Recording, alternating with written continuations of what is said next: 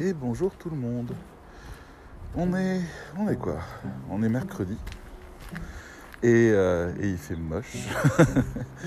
et Oli est venu me chercher en me disant euh, T'es gentil, mais même s'il fait moche, moi je veux sortir. Oli, sa, vie euh, en tant que chien, c'est attendre de sortir, sortir. en gros. Parce que le reste du temps, généralement, je travaille. Donc, euh, elle me regarde travailler, puis des fois, elle vient me chercher en disant euh, Hey, t'as vu l'heure Euh, Normalement, on sort le matin, on sort à midi, on sort le soir. Là, il est 11h30, qu'est-ce que tu fais? Et j'ai beau lui dire qu'il fait moche, elle s'en fout. Elle veut sortir. Voilà, donc bon bah, il fait moche et puis on est dehors et, et elle est pas super jouasse. Ça lui plaît finalement pas trop d'avoir les pattes mouillées. Eh bah tant pis, on va la faire la balade et elle va revenir et elle sera trempée. Voilà. En attendant, je vous enregistre un petit podcast sur un sujet qui m'a euh, qui m'a marqué ce matin, enfin qui m'a frappé. J'avais envie de, de, revenir sur un, vieux jeu que j'aimais bien à l'époque euh, en jeu mobile. Les jeux mobiles c'est compliqué parce que soit ils essayent de faire trop compliqué, soit ils essayent de faire trop simple, soit ils essayent de faire des choses euh, qui durent très peu de temps et qui sont fun, mais en même temps, euh, bref, l'équilibre pour trouver un, jeu mobile qui fonctionne est, quand même assez compliqué.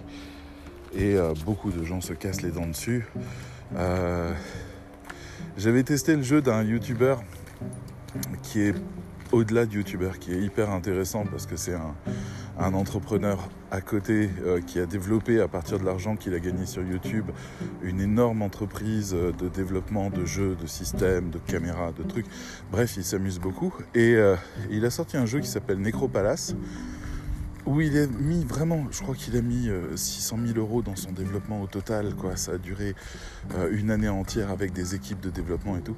Et je l'ai testé et pas assez fun pas assez fun et le jeu se plante à cause de ça. Il propose des mécaniques qui sont euh, intéressantes, mais, c'est pas assez fun.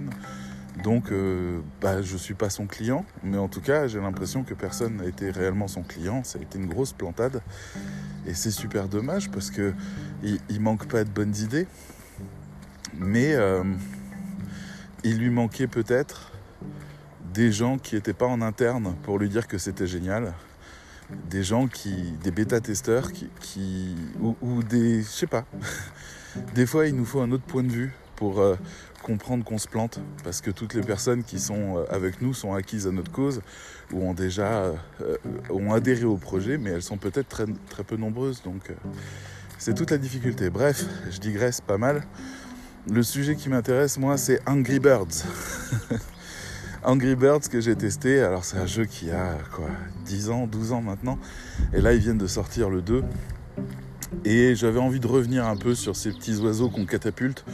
J'aime beaucoup le concept parce qu'il est très fun, même si je le connaissais déjà d'avant d'un jeu, je sais plus comment ça s'appelait, Cheap Army, c'était des, moutons qu'on balançait euh, sur des champs de bataille et c'était le même principe et Angry Birds a piqué ça pour faire un truc mieux. Et c'est ok, parce que c'était vraiment mieux.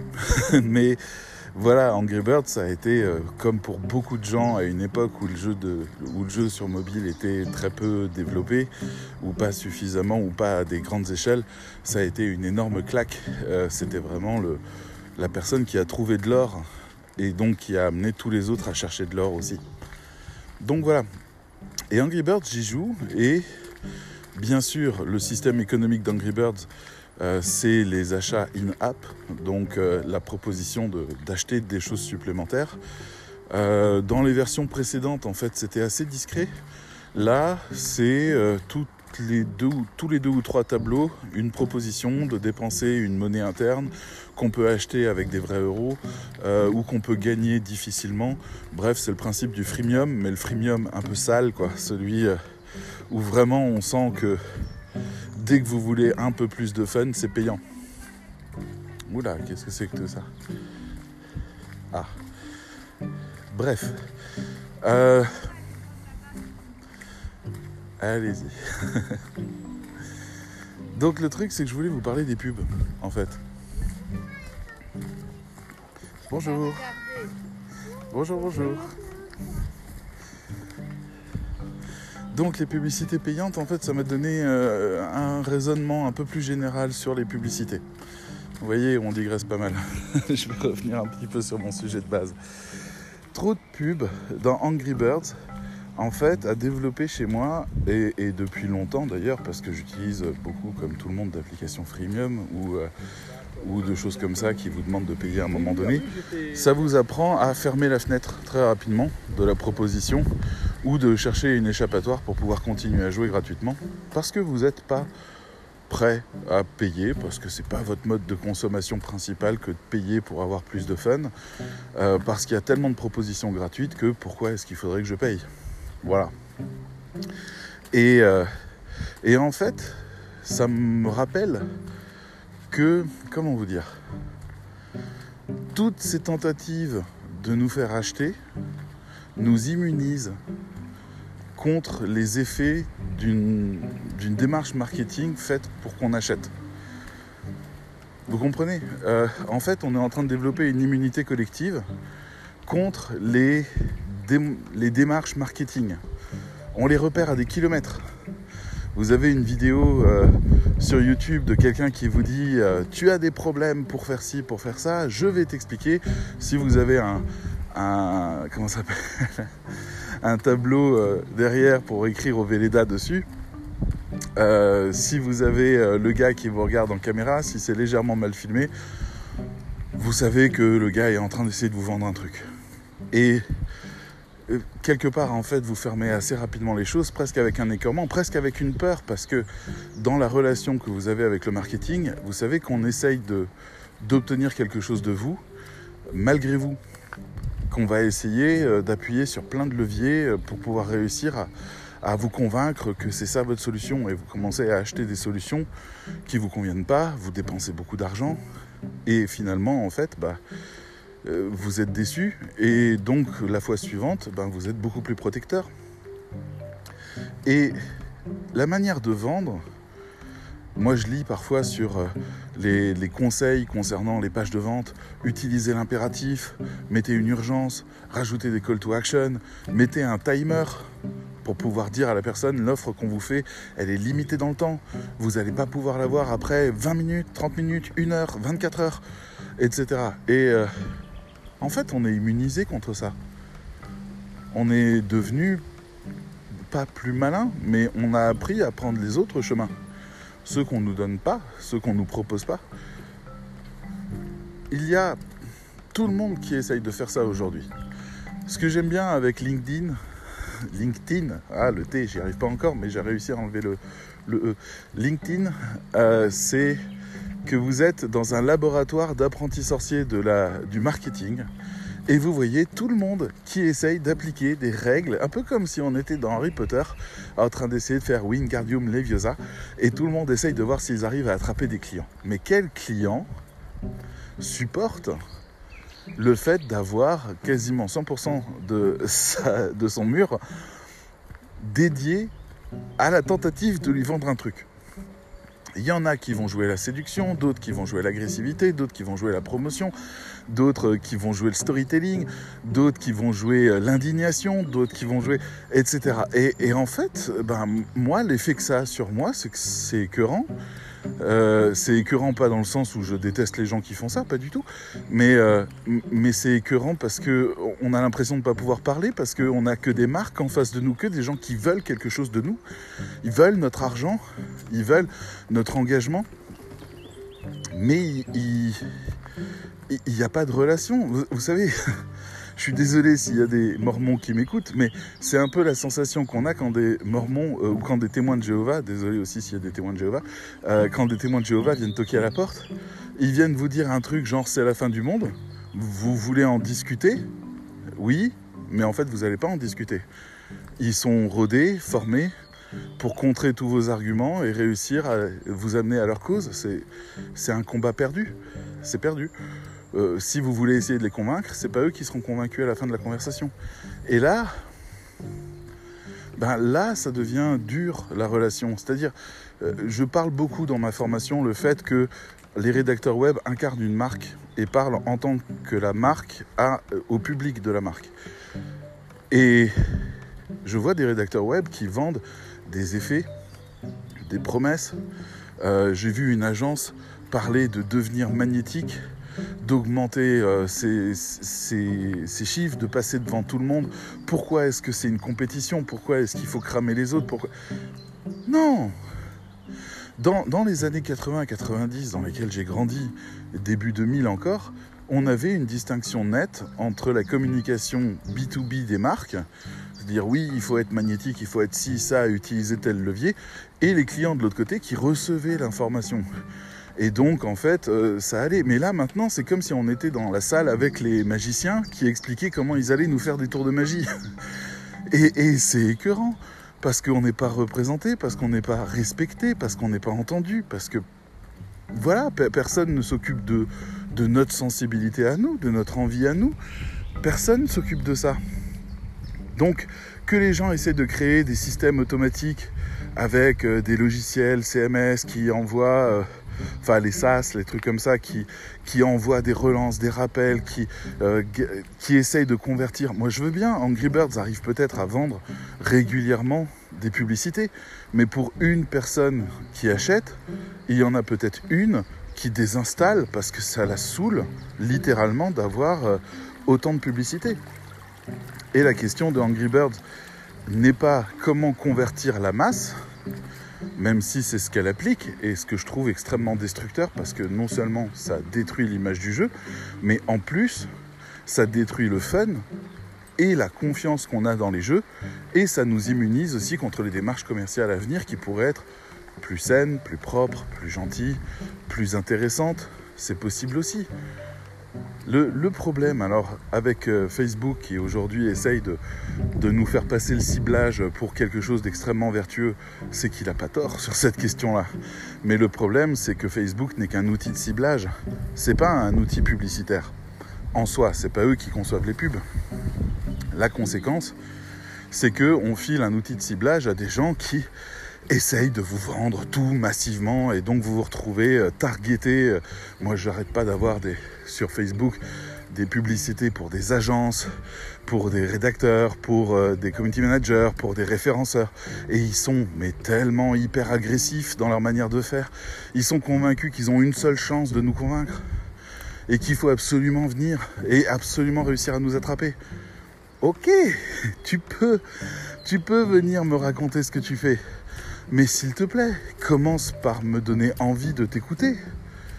C'est quand même... Voilà, le storytelling a cet avantage-là. Comme il est magnétique parce qu'on est... on est la génération Santa Barbara, ou presque. C'est-à-dire que nous, si on peut nous raconter des histoires tristes des autres ou des histoires belles des autres, eh ben on aime bien parce que l'empathie, ça fonctionne. Donc là-dedans, on peut rajouter un message commercial. Ça fait les deux. C'est-à-dire d'un côté, vous venez parce que vous êtes légèrement voyeuriste, et de l'autre, on vous vend la salade. Mais ça marche pas. Ça marche pas. On est immunisé au storytelling aujourd'hui. C'est pas quelque chose qui fonctionne sur nous. Enfin, peut-être sur vous, hein, c'est possible. Mais voilà, euh, on sait que le storytelling à 90% c'est du pipeau, ce qu'on vous raconte. On sait que euh, voilà, la personne elle a reçu euh, un petit mail avec un merci, c'était cool, et qu'elle commence à nous faire une histoire incroyable d'une reconnaissance fabuleuse d'un client et qu'elle change le message. On le sait. C'est pas grave, c'est pas un mal. C'est juste trop tard. C'est trop tard, ça a marché, ça marche plus. C'est trop tard. C'est trop tard pour les pages de vente qui essayent de vous vendre des, tonnes de trucs en vous levant les pain points, puis après en vous sortant les arguments, puis après. C'est trop tard. C'est pas ce qu'on veut entendre. On n'est pas prêt, on ne fait pas confiance. Dès qu'on voit ce truc-là, on se barre. Moi, j'ai enlevé les pages de vente de, euh, de la formation et j'ai redispatché toutes les informations sur différentes pages très euh, segmentées, de manière à ce que les gens puissent vraiment avoir les, informations qu'ils veulent ou l'état d'esprit qu'on propose. Euh, parce que euh, il y a des élèves qui m'ont dit sérieusement, j'ai ouvert la page de vente, j'ai vu que c'était une page de vente, j'ai refermé, et finalement c'est quelqu'un d'autre qui m'a convaincu. Et c'est vrai, je fonctionne exactement pareil, et je me dis bon ben peut-être que pour beaucoup de gens c'est désormais trop tard on ne fera plus de, storytelling qui fonctionne, ah, bon, il y aura toujours des contre-exemples. Et puis surtout, si on s'adresse à un million de gens, il y en a toujours une part sur qui ça fonctionne. Donc les gens sont satisfaits parce qu'ils ont 20 000 ventes à partir d'un storytelling sur un million de personnes. Dans l'histoire, ça reste très peu en statistique. Mais bon, c'est surtout tous les autres qu'on immunise au fur et à mesure, et donc les effets qui baissent au fur et à mesure. Et on a ce problème-là aussi sur euh, les réseaux sociaux quand on a des community managers. Ils sont là pour animer, pour faire discuter, pour partager, pour créer, euh, pour fédérer autour de la marque, mais pour fédérer autour du domaine aussi, pour euh, donner de la crédibilité. Et Fleur vient me dire parfois, oh, ils sont durs. J'ai fait un truc et ils sont pas là, quoi. Je leur propose quelque chose et ils sont pas là. Et, pourtant, euh, c'est ce qu'ils veulent. C'est ce qu'ils veulent. Là, en ce moment, elle est en train d'organiser un live avec moi parce qu'on vient d'atteindre 5000 membres dans un groupe euh, sur lequel on travaille depuis longtemps et on est vraiment ravis d'avoir autant de gens qui sont venus. Et, euh, elle essaye d'organiser ce live et elle a un taux de participation qui est faible, quoi. Et donc elle se dit, ils s'en foutent. C'est pas vrai, ils s'en foutent pas. Ils s'en foutent pas, c'est juste qu'ils se méfient. Ils sont en face et ils disent, ouais, un live, hein, qu'est-ce qu'il va encore faire? Il va nous vendre sa salade? Non, le live, l'idée, c'est, elle m'a contacté, elle m'a dit, euh, David, euh, on est arrivé à un point où on va dépasser les 5000, est-ce qu'on célèbre ça? Est-ce que tu serais d'accord pour répondre à toutes leurs questions pendant une heure? Ça peut être vraiment cool. Est-ce que tu es d'accord euh, On va passer un sondage pour voir ce qu'ils veulent. Et euh, est-ce que tu es d'accord pour jouer le jeu? Juste comme ça, juste pour dire merci, juste pour dire hey, on est là et, vous êtes dans notre groupe et on vous adore. Et c'est tout. Et c'est vrai, on est vraiment fiers d'avoir un groupe qui marche comme ça et un groupe qui est autant soutenu. Donc euh, c'était ça. Mais la sincérité n'existe pas quand on est une marque et qu'on a gavé les gens de plein de démarches directes et indirectes sur, euh, sur les actions de vente. Les gens ne comprennent pas qu'on prend le temps de targeter dans le bon sens, c'est-à-dire est-ce que vous avez vraiment besoin de ça? On vous a fait une mini formation de deux heures où on vous explique ce qu'on va vous apprendre et on vous donne aussi toutes les pistes pour que vous débrouillez seul si vous le souhaitez, parce que ce qu'on veut c'est communiquer ou, ou transmettre l'idée du rédacteur web communicant parce qu'on y croit et qu'on veut vraiment propager ça comme la nouvelle génération. Donc on y travaille dur. Et plus de gens, plus il y a de gens qui sont d'accord avec notre idée, plus il y a potentiellement de gens qui voudraient apprendre ce qu'on a à leur apprendre. Notre équation est simple, elle est très vertueuse, mais euh, voilà, les gens se méfient beaucoup. Il faudrait, pour que ça fonctionne, qu'on ait quelqu'un d'autre que euh, Fleur, qui soit pas officiellement rattaché à la MFM, qui parle comme ça et puis qui de temps en temps balance une info sur nous de manière un peu détournée, où les gens savent pas qu'en fait, soit il y a des chèques qui sont passés, soit il y a un financement, soit il y a une, contrepartie. Euh, voilà ce qu'on appelle les influenceurs. Il faudrait qu'on aille dans cette direction-là. C'est vrai.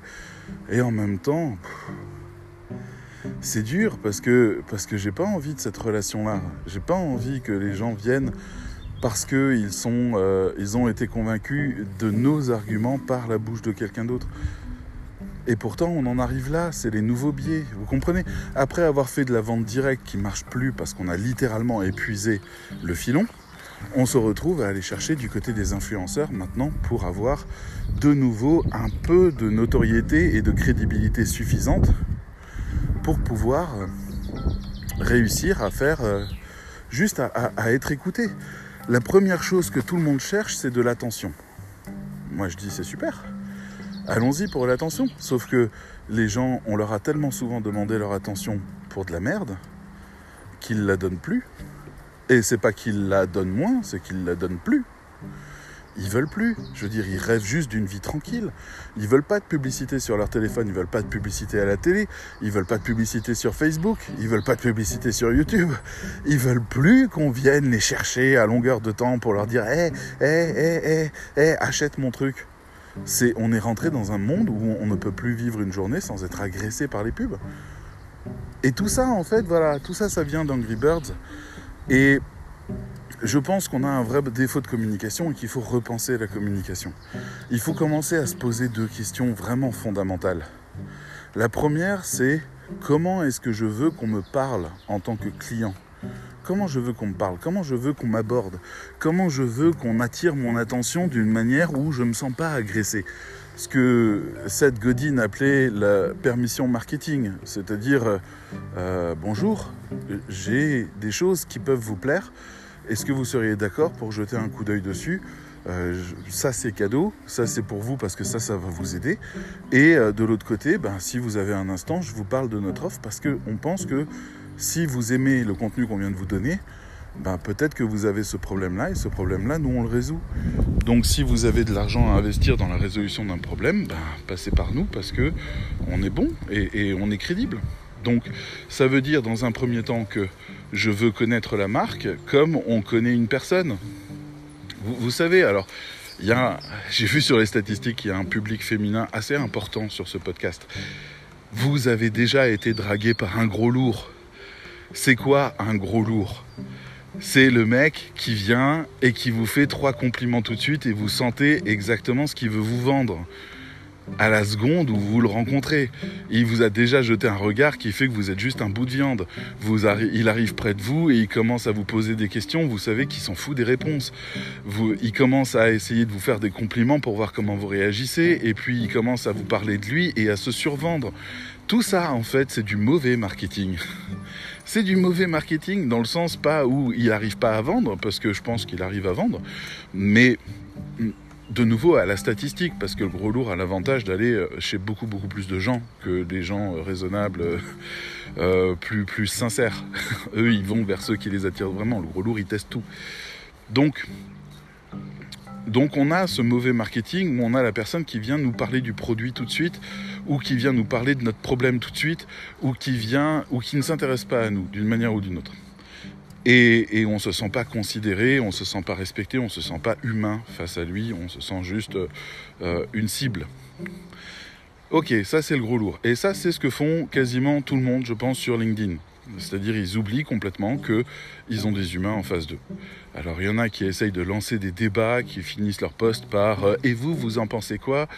Euh, on sait que tu liras pas les réponses ou que de toute façon c'est pas une vraie question, c'est juste pour avoir plus de commentaires, pour monter davantage, être vu par plus de gens. La recette fonctionne, mais si tu es vu par plus de gens en montrant que t'en as rien à foutre des gens, je vois pas l'intérêt. Mais peut-être qu'il y en a un, mais je vois pas l'intérêt.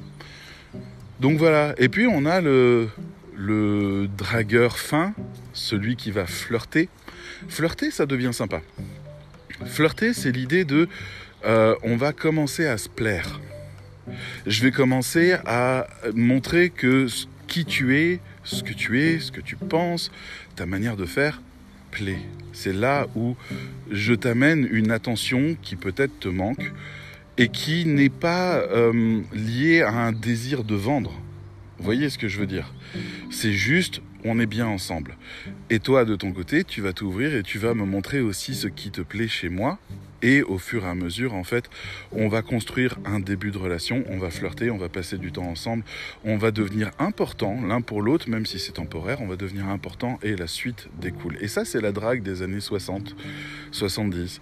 Voilà, euh, peut-être qu'aujourd'hui ils le font encore, je pense qu'ils le font encore, c'est-à-dire euh, peut-être qu'aujourd'hui les jeunes ils balancent euh, de 30, 40 SMS, et je suis peut-être largement en dessous par jour, pour dire à l'autre, pour discuter avec l'autre, pour dire à l'autre qu'il lui plaît, pour lui montrer en permanence qu'il pense à l'autre, que l'autre puisse pas avoir une demi-heure seul, il faut toujours qu'il y ait un message de sa part, c'est une omniprésence, c'est une volonté de montrer à l'autre qu'il est important. Et ça c'est cool c'est cool pour les jeunes d'aujourd'hui. Moi, j'avoue que faut mieux pas qu'on me fasse ça.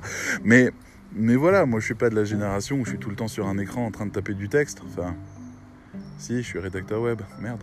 Bref. Euh, donc, on, pourrait avoir un rapport de drague qui serait euh, basé sur le flirt.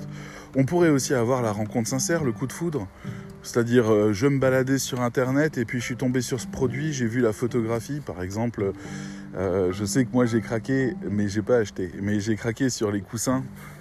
Hop, pardon, j'ai une grosse bestiole qui vient de tenter de me faire un bisou.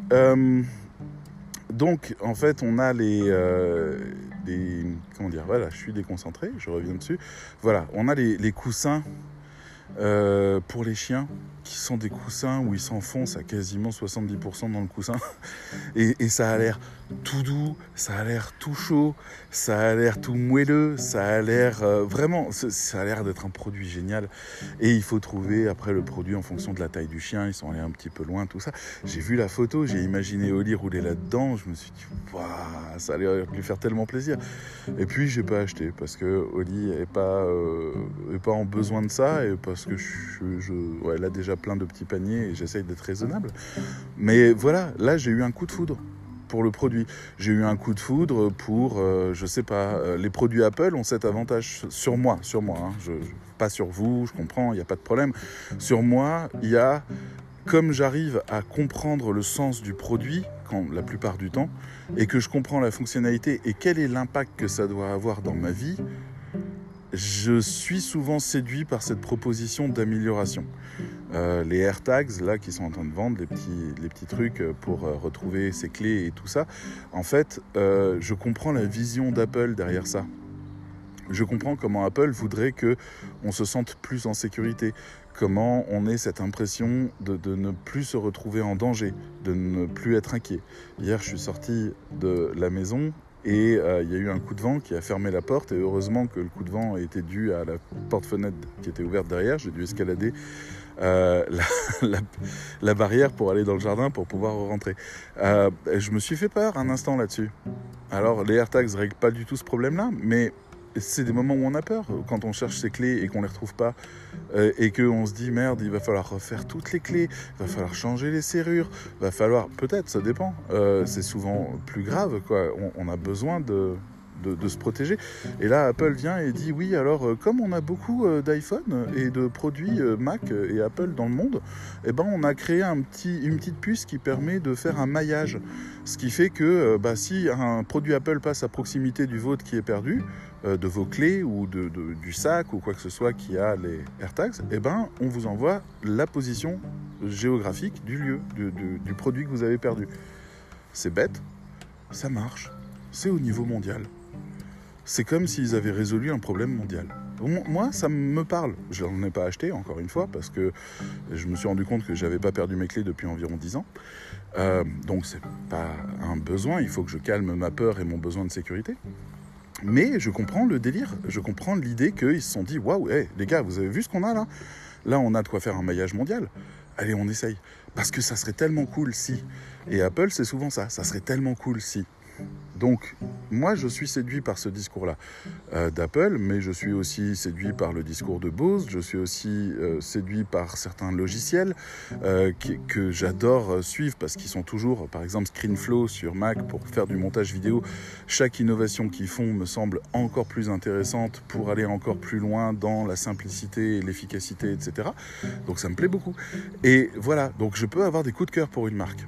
Mais le coup de cœur, il vient de moi et il va vers eux. C'est pas eux qui ont provoqué ça. Alors si, avec des photos, avec des explications, mais c'est pas des gens qui ont dit tu as besoin d'un AirTag. C'est pas des gens qui m'ont dit ça. C'est des gens qui m'ont dit on a fait ça. Et si tu veux ça dans ta vie, on le vend ce prix-là. Et moi, ça me fait réfléchir, ça, parce que je me sens pas appelé. Je, je me sens pas, on ne m'a pas pointé du doigt. On n'est pas venu comme dans les cirques euh, dire allez, maintenant toi tu montes sur scène avec le clown et tu vas être ridiculisé devant tout le monde. Non, moi j'ai J'étais juste euh, spectateur et je me suis dit waouh, d'accord. Et Apple en fait a une communication très très forte basée sur ça, la séduction. L'idée que les gens comprennent leurs produits. Ils vont passer plus de temps à expliquer le sens et les, bénéfices réels du produit plutôt que d'essayer de le vendre sur des arguments euh, euh, marketing bêtes. Et ça me parle, je me sens plus en sécurité dans la communication d'Apple. C'est un exemple, vous avez vos exemples, d'accord Arrêtez de venir me dire en permanence que je suis un gros fan d'Apple. C'est pas autant le cas que vous le pensez. C'est juste que c'est des produits qui me résolvent des problèmes et c'est pour ça que je les aime. Bref, comment je veux qu'on me parle en communication, c'est important. Mais comment je veux qu'on m'écoute, c'est aussi important. Est-ce que je veux qu'on me drague comme un gros lourd et qu'on me dise que je suis l'homme le plus beau du monde, sexy, etc. Est-ce que je veux qu'on flirte avec moi pour me montrer que je suis important pour l'autre? Est-ce qu'on veut me séduire simplement par euh, la proposition qu'on fait à tout le monde comme ça, sans pointer personne, et où je me sens libre d'aller par moi-même? Voilà, vous avez les différentes stratégies. Moi, je veux qu'on m'écoute, mais je veux pas non plus forcément être au cœur de l'attention je veux pas non plus qu'on vienne me chercher, qu'on vienne euh, me faire de l'animation etc. etc. J'ai besoin d'arriver à mon rythme. Parfois, ça prend longtemps, très longtemps. Parfois, il faut plusieurs années. Parfois, il faut, comme pour Esprit Dog, à qui j'ai acheté la mini formation euh, qu'ils ont fait et qui est pas génial, même s'il y a deux trois trucs que j'utilise et qui sont très efficaces et donc j'en suis content. Mais euh, mais voilà, et il a fallu quoi un an et demi ou deux ans à regarder leurs vidéos quasiment à chaque fois pour me familiariser avec la personne euh, de Tony Sylvestre, qui est l'éducateur canin, mais aussi avec toute l'équipe technique pour comprendre le business model, pour voir qu'il est à peu près sain, pour voir qu'ils ont envie de bien faire, même si dans les faits la mini-formation n'est pas bien faite. Euh, et, euh, et à partir de tous ces éléments-là, j'ai décidé à un moment donné que je pouvais leur accorder ma confiance. Moi, je suis quelqu'un de très lent, très très lent. vraiment, je, suis extrêmement méfiant, j'analyse beaucoup trop, on me le dit souvent, et, euh, et ça me permet d'avancer en sécurité et de pas trop dépenser dans des choses pas utiles. Euh, voilà, j'essaye de trouver ce qui répond vraiment vraiment à mon problème pour ne plus avoir à revenir dessus. Bref, je fais des très grandes digressions, mais tout ça c'est pour dire, allez, je résume maintenant. Euh, Angry Birds a mis tellement de publicité qu'en fait ils m'ont perdu en tant que client. C'est-à-dire ça devient pénible de devoir leur dire non. Non est une source de stress chez tout le monde. Hein.